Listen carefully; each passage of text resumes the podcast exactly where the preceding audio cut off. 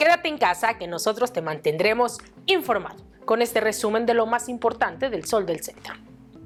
La pandemia por el COVID-19 quitó a los aguascalentenses la oportunidad de vivir la edición 2020 de la Feria Nacional de San Marcos, la más importante en México. Sin embargo, no se llevó las ganas de salir adelante y fortalecer el turismo con nuevas ideas y con más ganas que nunca. Así lo manifestó el gobernador Martín Orozco Sandoval. Aguascalientes suma hasta este día un total de 268 personas que han perdido la vida en territorio estatal a causa de complicaciones derivadas de la aportación de COVID-19.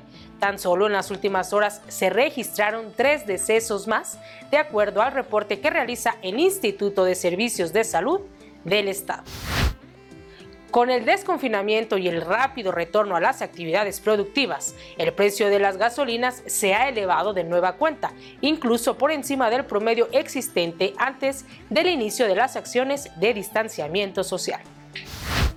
Al poner en marcha el programa 4x4 en las colonias Rodolfo Landeros y Haciendas de Aguascalientes, en la zona oriente de la ciudad, la alcaldesa Teres Jiménez Esquivel entregó las primeras patrullas asignadas especialmente para la vigilancia y seguridad de esas colonias. La senadora Marta Márquez Alvarado entregó apoyos en especie a un grupo de taxistas de Aguascalientes, esto como parte del programa Ayuda a una familia, impulsado por la legisladora, el cual tiene como objetivo apoyar a las familias que más se han visto afectadas por la contingencia sanitaria. En información policiaca, después de varios minutos de labores, el cuerpo sin vida de un hombre que fue encontrado flotando en una fosa séptica fue rescatado por elementos de la Coordinación Municipal de Protección Civil. Hasta este momento, el occiso no ha sido identificado. Los hechos ocurrieron en el rancho El Becerro.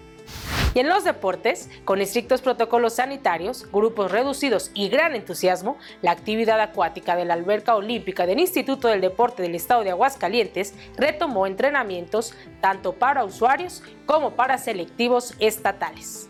Quédate en casa, síguenos en nuestras redes sociales y para conocer el detalle de esta y mucha más información, no olviden adquirir las ediciones impresa y digital del Sol del Centro.